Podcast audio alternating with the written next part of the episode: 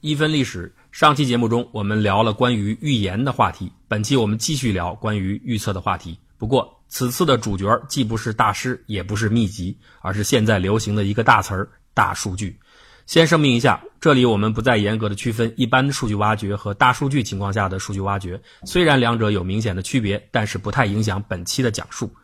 关于大数据挖掘技术的成功应用，有一个著名案例，说全球零售业巨头沃尔玛在对消费者购物行为进行数据分析时发现，男性顾客在购买婴儿尿片时，常常会顺便搭配几瓶啤酒来犒劳自己。于是他们尝试推出了把啤酒和尿布摆在一起的促销手段，没想到这个举措居然使尿片和啤酒的销量都大幅增加。就这样，啤酒加尿布的这个经典案例就被人们津津乐道。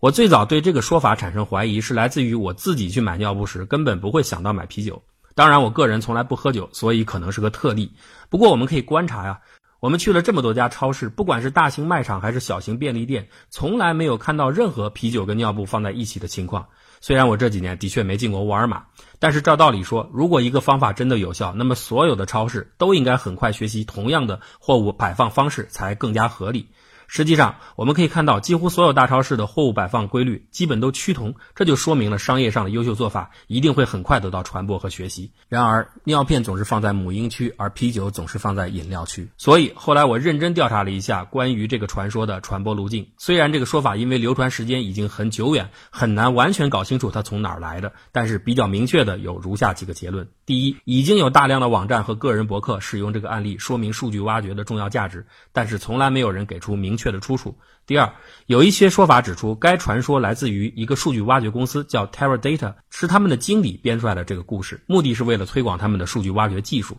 但是有趣的是，对于这个用来辟谣沃尔玛传说的传说，它的真实性也值得怀疑。Teradata 这个公司的确有，中文叫天瑞，是美国十大软件公司之一，但是 Teradata 的官网上并没有给出关于沃尔玛这个案例的介绍。而在百度百科上面，Teradata 的词条里边确实有啤酒和尿布这个案例，而且这里给出了一个不同的解释，似乎更加有合理性。其中说到，十月至一月是美国的美式足球季，尤其是周一足球之夜是美国男人必看的节目，他们看球赛转播前就会去买啤酒，而老婆们就会叫老公顺便买尿布。所以呢，超市就在星期一把啤酒跟尿布摆在一起，而且推出了优惠套装，结果呢，创造了很高的销售额，并且使得沃尔玛获得了服务贴心的良好口碑。可以看到，在这个版本中有几个不同之处。首先，他是看球的男人去买啤酒的时候，顺便给家里烧点尿布，而不是买尿布的男人为了犒劳自己而顺便买啤酒。而且，啤酒加尿片的策略是在特定时间、特定地区、针对特定事件推出的。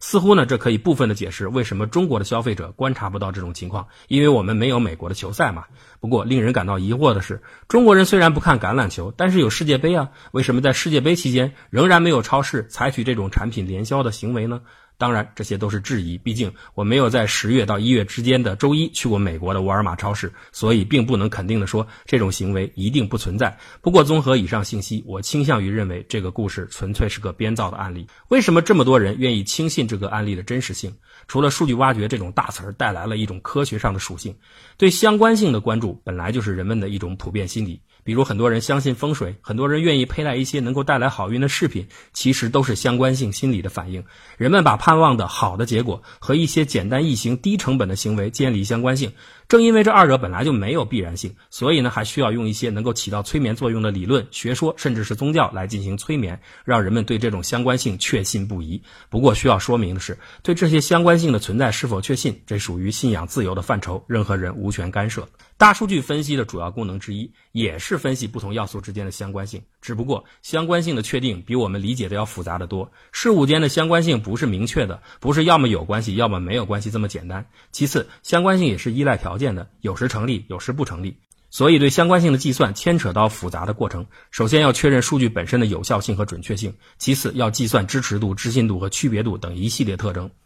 以确定 A、B 两个要素的相关性为例，支持度就是要检测 A、B 同时发生的情况在所有样本中的比例；置信度就是要看 A 发生的前提下 B 跟着发生的情况占所有 A 发生的情况的比例。区别度就是 A 发生情况下导致 B 发生的情况与 A 不发生情况下 B 也发生的比率等等。总之，按照公式一定能够算出 A、B 之间的一个相关程度的系数。而对于这个系数的解读又很复杂。如果系数很低，当然说明 A、B 没有关系；如果系数很高，就说明 A、B 高度相关。但是对于不高不低中间状态的结果就很难判断了。例如，经常喝红酒和心脏病发病率之间相关性是百分之六十四，是不是能说明两者能相关呢？其实很难判断。即使能够判断出 A、B 相关，就像前面讲的尿布和啤酒的例子，从原理上来看，两者的确很有可能在数据上相关。但是是否能够利用这种相关性做出有价值的应用就很难说了。经常更换尿布摆放位置的成本上升，未必就比销售增加带来的利润增加来的更少。实际上，现在的超市里就有现成的利用相关性增加销售的例子，我们都能看到，就是在结算台前摆放的饮料、口香糖和安全套这些商品的购买行为，永远和购物结账时的等待时间呈现高度相关，所以呢，不需要频繁调整货物位置。只不过我相信这个相关性是超市人员自己发现的，用不着数据挖掘。其实人脑对于相关性是很敏感的。李克强总理经常说自己从来不相信地方报上来的 GDP 数字，觉得里边都是水分。他只看发电量、铁路货运量和和贷款发放量。为什么？因为这些和经济活动高度相关嘛。P2P 网贷上不去给那些经常去夜店大额刷卡的消费者放贷，为什么？因为夜生活高消费和不诚信高度相关嘛。女生对别的女明星整容还是不整容那么上心，为什么？因为这和自己内心深处的优越感相关嘛。除了相关性分析，大数据分析还有一项重要的功能就是分类，而分类在很多场合下可以直接转化成预测能力。比如我们之前节目提到的 AlphaGo 的对弈能力，还有天气预报，本质上都是分类产生的预测能力。而这里边最经典的案例，大概是要数利用搜索引擎来炒股。美国《时代》杂志最近报道了美英学者展开的一个研究，表明。Google 上金融类关键词的搜索次数和道琼斯工业指数的升降之间存在着可以察觉的关联性。如果这个结论成立，就意味着人们可以通过谷歌预测大盘未来的走势。其实这个结果很容易理解，股价的涨落由人们对市场的信心决定，而人们利用谷歌等搜索引擎查找的关键词又能反映市场对某些信息的关注程度，所以搜索引擎的检索指数和股指走势有联系是非常合理的。上述研究只不过把这种相关性给量化了。显然呢，这属于前面说的相关性分析。至于具体炒股的操作，就需要制定分类策略。那么简单来说，就是把股票分成涨和跌两类。科学报告上刊登的研究报告提出了一个非常简单的分类策略。研究人员发现，当金融类关键词的搜索量上升之后，股价一般会下跌；当金融类关键词搜索量下降，表明投资者情绪乐观，之后大盘会不断上涨。基于历史数据做出的计算表明，在过去几年，投资者如果遵循这个法则进行交易，可以获得巨大的收益。